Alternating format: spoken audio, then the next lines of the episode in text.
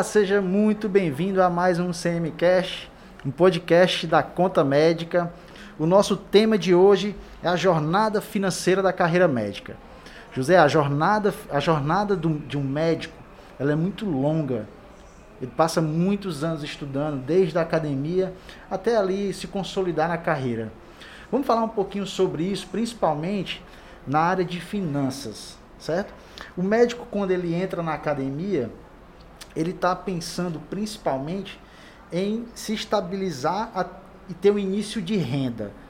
A gente não deve nem falar em estabilização ainda, porque nem renda ele ainda tem. É, então ele está buscando uma renda. Vamos falar um pouquinho mais sobre isso, quais são as dificuldades que ele encontra, quais são os bons caminhos para iniciar essa etapa com muito sucesso. Legal. É, obrigado pelo convite mais uma vez. É importante falar sobre isso porque os médicos, olhando para a jornada dele enquanto profissional, eles não foram preparados para lidar com essa questão de finanças, como a maioria das profissões não é dentro da academia, né? dentro do ambiente acadêmico. Então, é uma, uma questão muito importante ser tratada. O que é que acontece? Se a gente for sintetizar a carreira médica, ele tem alguns marcos. Por exemplo, ele começa, ele começa estudante, né, acadêmico, depois ele sai como um recém-formado, depois ele busca uma especialização, ele vai fazer uma residência, depois ele se transforma num especialista e aí ele vai construir a sua carreira buscando consolidar essa carreira. E nesse inteirinho aí, nesse tempo, ele tem alguns marcos muito importantes de vida. Então, na faculdade ele não foi preparado para isso. Ele não sabe lidar com o dinheiro. Ele não sabe o valor do dinheiro que ele vai ganhar. Ele não sabe quanto ele pode fazer com aquele dinheiro. E ele tem muitas angústias. E o médico tem a ciência que a moeda dele é tempo. Então, tudo que ele faz, tudo que ele ganha é em função do tempo que ele produz.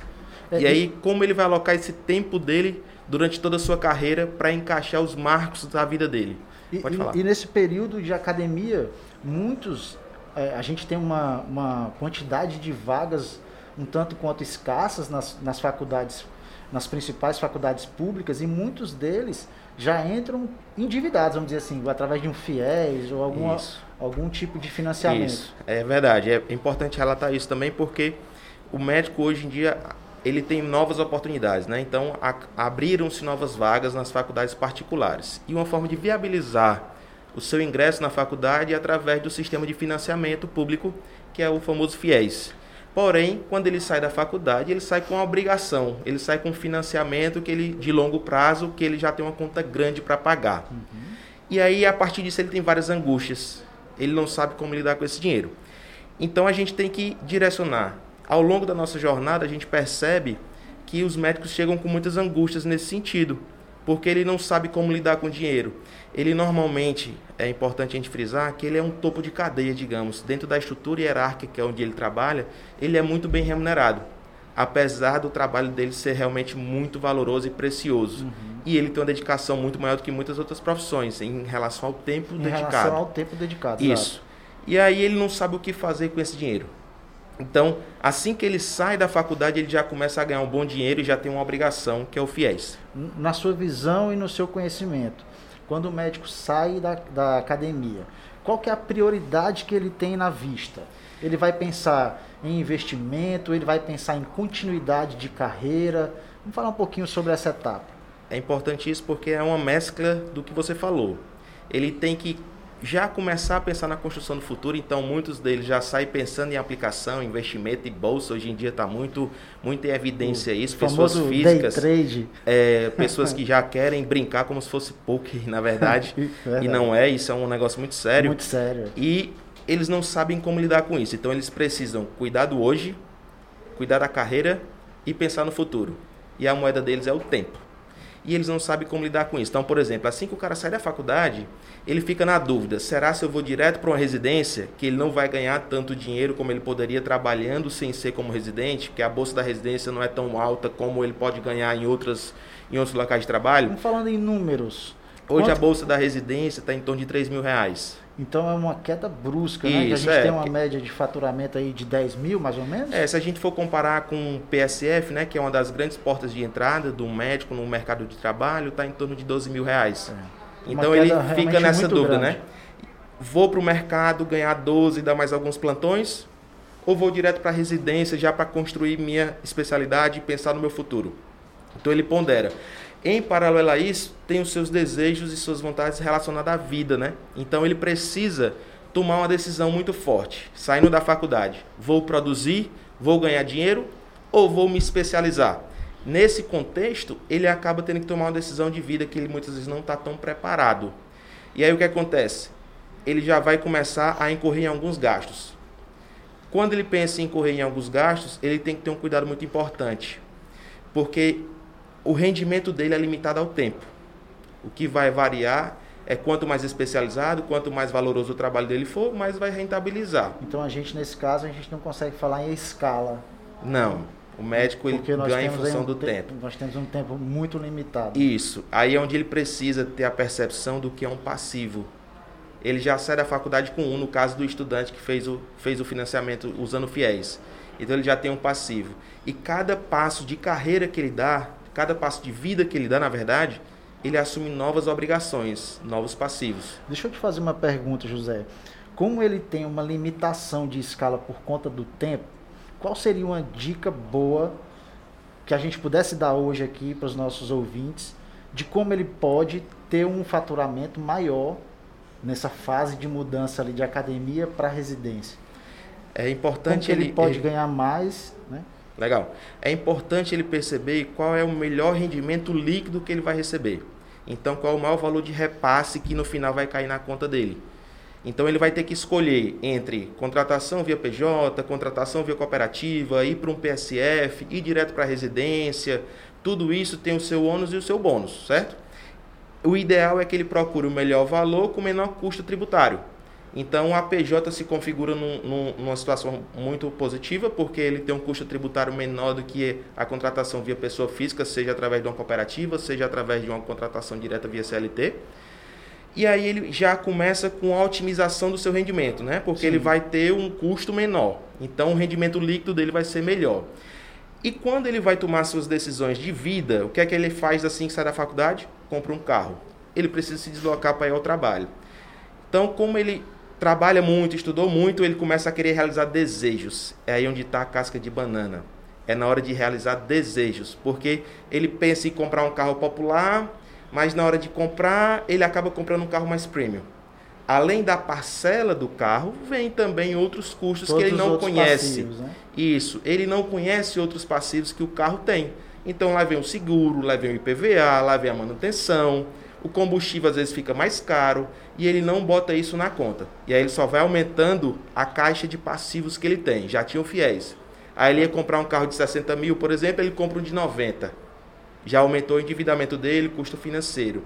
E a renda dele está ali no mesmo teto. Ele deixa de ir também ali para Jericoacoara, começa a ir para é. Europa, é, Estados Unidos, é. Maldivas e assim vai. É, isso é, uma, é, é mais uma coisa de desejo que ele começa a realizar. E aí, trazendo casos práticos. É... Só, só, deixar aqui claro, o nosso ouvinte, quem está falando agora é o nosso gerente comercial, Luiz Eduardo, está aqui também com a gente. e aí, pessoal, tudo bem? então, o que é que acontece? Nessa linha de realizar desejos de vida, ele já comprou um carro. Às vezes ele pensa em casar, e aí ele vai constituir uma família. Nessa construção da família, ele traz outras despesas, cria novos passivos. E aí ele precisa gerenciar bem o seu rendimento. Em paralelo a isso, ele pensa em realizar novos desejos, como o Dudu aqui falou. Ele pensa em viajar, ele nunca fez viagem, aí ele pensa em viajar. E teve um caso bem peculiar, que o médico estava num momento de vida bem, bem, bem importante, porque ele passou por essa jornada todinha. Saiu da faculdade, começou a dar o gás trabalhando, ganhou dinheiro, depois foi para a residência, então dá uma mergulhada, no final da residência ele começa a já dar mais plantão, porque ele está mais tranquilo. O R1 é realmente peia, mas no R3 ele já começa a conseguir já trabalhar e já conseguir olhar para o mercado, já está um pouco mais seguro. Então ele começou a ganhar mais dinheiro. Só que aí veio o casamento e ele começou a viajar. Onde foi que ele teve grandes dificuldades? A faixa de renda dele não mudou. Onde foi que ele começou a ter grandes dificuldades? Quando ele mobiliou um apartamento e não deixou de realizar os desejos de viagem. E aí eu tenho um acúmulo de passivos Isso. ao longo do tempo. Porque o que acontece? Na cabeça do médico, ele pensa assim: eu estudei muito, eu trabalho muito e eu ganho muito dinheiro. Só que ele não sabe que o dinheiro não aguenta desaforo, como eu costumo dizer. E é o que a gente falou agora, ele não vai ter como escalar essa renda. Vai Isso. Ter um, vai a ter renda um teto dele, por conta do limite de tempo. a renda dele continua limitada àquele teto. Só que ele começou a colocar custos, despesas e realizar desejos. É como então se eu ele tivesse tinha uma cestinha, né? Que no, na, na academia começa vazia e eu vou colocando Isso. vários objetos ali. E o que é que acontece? Uma coisa muito importante, ele não tem noção sobre gestão de caixa. Na cabeça do médico, todos os desejos deles têm que caber na despesa, na receita que ele ganha no mês. É aí onde ele começa a descontinuar esse perfil de médico, que ele começou a realizar desejos, depois ele começou a assumir novos passivos, como casar, ter filho, ter casa, e aí ele vai mobiliar a casa. O que é que acontece quando ele vai mobiliar a casa? Ele tem uma elevação de gastos momentâneos. Aquilo ali ele está imobilizando o capital que ele precisaria diluir no tempo. Só que na cabeça dele, ganho muito dinheiro, trabalho muito, eu vou fazer o que eu quero, então eu vou mobiliar a casa do jeito que eu quiser. E não abre mão de viajar. Essa conta não fechou. Não fechou porque ele está colocando dentro da receita corrente dele gastos como investimento, que são de longo prazo, que a receita dele não comportava. E em meio a isso, ele casou, primeiro filho, segundo filho. E aí o gasto dele subiu. Ou seja, esse cara tá com a receita dele toda comprometida com despesas correntes, com passivos, obrigações que ele assumiu que são recorrentes. E aí ele entra em dificuldade. E aí outro ponto muito importante que passa pela cabeça do médico de qualquer pessoa é a questão de pensar na construção do futuro. Como eu vou construir patrimônio? Como eu vou me preparar para a velhice? Porque o médico, como eu falei, a moeda dele é tempo. Então ele sabe que ele vai ser limitado àquela renda e ele sabe que não vai conseguir trabalhar na mesma velocidade, na mesma intensidade a vida toda. Então ele não se imagina, a maioria dos médicos hoje, com 70 anos, dando plantão noturno no hospital. Sim. Então ele precisa se preparar para esse momento de vida. E, aí e chega nessa virada que eles também têm aquela história de, de começar a investir também, por exemplo, em seguro, né? Tipo, eu não posso parar de trabalhar, Isso. então eu vou contratar um seguro que se eu machuquei aqui e não posso trabalhar, alguém vai pagar alguma coisa Isso. aqui, tá? Então é mais, mais uma coisa que ele vai ter que aquele pagamentozinho por mês ali, entendeu? Então é, é tu- tudo, é, tudo é uma bola de neve. No Então- final das contas, é, é necessário ter um controle. É, pelo, pelo nenhuma. tudo que a gente conversou aqui, é, fica muito cristalino que o que falta mesmo é a falta de um bom planejamento Isso. financeiro né? e, e provavelmente de carreira, né? Mas assim, o, o que eu diria é mais financeiro. Isso. E aí eles não têm esse contato, essa percepção. Isso é uma das grandes coisas que a gente provoca nos nossos primeiros contatos. É dar esse direcionamento para que ele entenda que ele vai construir uma carreira, vai construir uma vida. É muito importante isso que o Luiz Eduardo falou, porque cada um tem o seu perfil e está no seu momento de vida e carreira. Então não existe fórmula pronta, Isso. não existe fórmula mágica. Cada um tem o seu momento, tem o seu perfil. Ou seja, eu sou mais agressivo no investimento, eu sou mais conservador, eu preciso ter uma despesa fixa maior porque realmente eu quero priorizar a minha educação da minha família, eu quero priorizar um conforto maior na minha casa. Eu quero e aí ele tem que um ano equacionar. sabático, né? Já teve caso desse cara, ah, eu quero trabalhar muito dois anos e quero tirar um ano sem fazer nada. Eu vou gastar o dinheiro e tal, sou novo ainda, vou fazer um mochilão na Europa. É, eu acho que é Então, por isso que é importante sempre ter perfil, esse atendimento muito mais consultivo, né, do que como uma, vamos dizer, uma, uma esteira industrializada, né? É, então é muito importante que é entender caso a caso. E é Agora- importante, é só um, só um adendo. Léo. É importante essa observação porque, como eu falei, é muito de perfil. E o médico, ele espelha muito o comportamento do colega. Sim, Não necessariamente o que o colega fez ou o que o colega pretende fazer é exatamente o que você precisa fazer.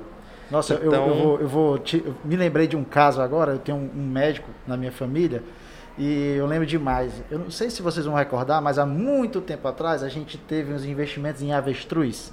Vocês lembram desse, desse fato? Aham. E aí um colega falou e disse, olha, tem um investimento muito bom, uma fazenda de avestruz. Eu lembro demais que muitos colegas entraram nessa história e o final a gente já sabe, né? Ah, Para finalizar o nosso bate-papo, um bate-papo muito legal, eu queria trazer alguns apontamentos mais concretos, umas dicas de para quem está nos ouvindo, que estejam aqui em qualquer fase de, de tudo que nós falamos, de como se planejar da maneira mais correta. Vamos dizer assim, vamos deixar alguns marcos. Na academia e, no, e, quando eu estou ali na academia e eu sou recém-formado. No que é que ele deve é, ter principal atenção? Voltar à visão. Deixa eu dar a primeira dica. É, acompanhar o Instagram do Conta Médica. Ah, com certeza. É. Arroba Boa. Conta Médica. acompanhar nossos podcasts, que a gente vai estar sempre falando sobre isso. Então, se você está nesse momento de vida, ou qualquer momento de vida, carreira médica, o nosso pode blog, ficar, que tem muito blog, conteúdo rico. É, YouTube, que a gente vai começar a reativar também agora e, e, vamos ter bastante conteúdo. Então, assim, acompanha a gente e sempre vai ter dica. É a primeira dica e de ouro, assim, vale, vale muito. Boa, muito bem.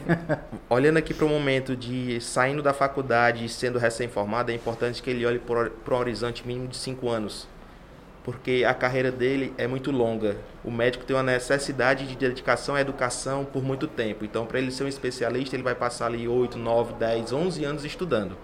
Então, ele tem que ter muita organização. E, paralelo a isso, a vida dele tem que acontecer. Além de médico, ele é uma pessoa que Sim. quer construir família, que quer construir carreira e um futuro. Então, ele tem que ter esse cuidado e ter essa observação. Como o Dudu trouxe, o caso do cara que queria fazer um, um período sabático. O que foi que a gente fez com ele?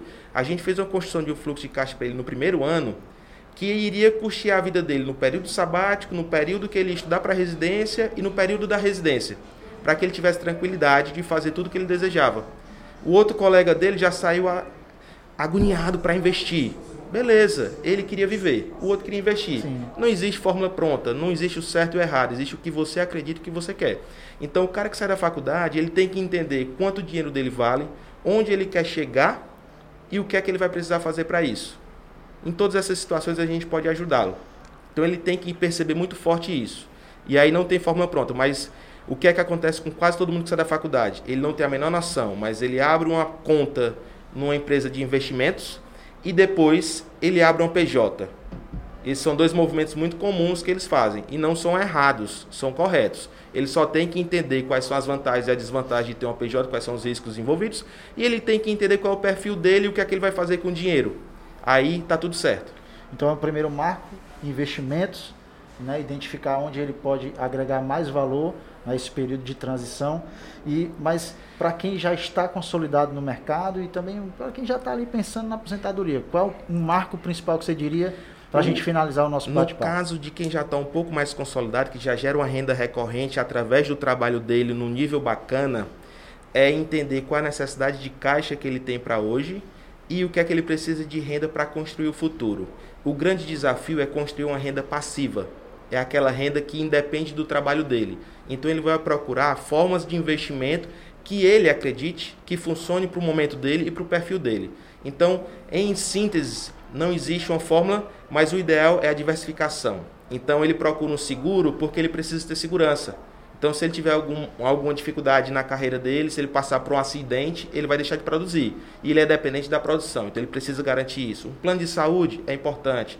E ele tem que olhar para frente tanto o que ele quer viver do dinheiro quanto o que ele quer ter no futuro. Então ele precisa pensar nisso, construir renda passiva. Aí é onde está o desafio. E fazer isso de forma diversificada, porque não é o avestruz, não é o Bitcoin, não é estar tá todo, todo na bolsa, não todo é comprado, não é fazer day trade, enfim, ele tem que fazer o que está alinhado com o perfil dele, com a capacidade de caixa que ele tem e com o momento de vida que ele está. Porque não adianta ele querer aplicar numa saving account que é de longuíssimo prazo, indexada pelo dólar, e esquecer de viver o hoje. Então ele vai comprometer e colocar o dinheiro dele todo no longo prazo e o que ele quer fazer hoje, o que ele vai fazer pelo caminho, ele não se preparou. Então ele tem problema aí. E outra, vem uma pandemia dessa e o cara, pum, teve que parar. Os hospitais todos não estão fazendo mais nada eletivo, por exemplo. E como é que o cara resolve? É Dentro disso aí, teve gente que andava de carro de luxo e não conseguiu pagar o cartão de crédito no mês seguinte, na hora da pandemia. Faz é. sentido isso? Acho que não. Verdade. Uau! Nosso podcast hoje foi fantástico, né? Sensacional. Eu, foi sensacional. Eu gostaria muito de agradecer nosso, nosso parceiro nesse projeto maravilhoso. Nós estamos dando início para ajudar muitos médicos no Brasil inteiro, que é o FB Ideias. Está aqui com a gente o Lucas, o nosso grande assistente aqui, cuidando de toda a parte de, de técnica. Agradecer o nosso CEO mais uma vez pela disponibilidade, pelo conhecimento fantástico. O nosso gerente comercial que trouxe aqui muitos insights Legal. Principalmente porque está ali muito próximo do dia a dia dos médicos. Então, mais uma vez, muito obrigado. É, esse episódio realmente foi muito bom. E eu te chamo a compartilhar esse podcast com todos os seus amigos médicos, a visitarem o nosso site www.contamedica.com.br e o nosso Instagram, arroba Contamédica. Lá você vai ver todos os nossos outros canais de comunicação. Então é isso, mais uma vez, muito obrigado pela sua audiência e até o próximo episódio.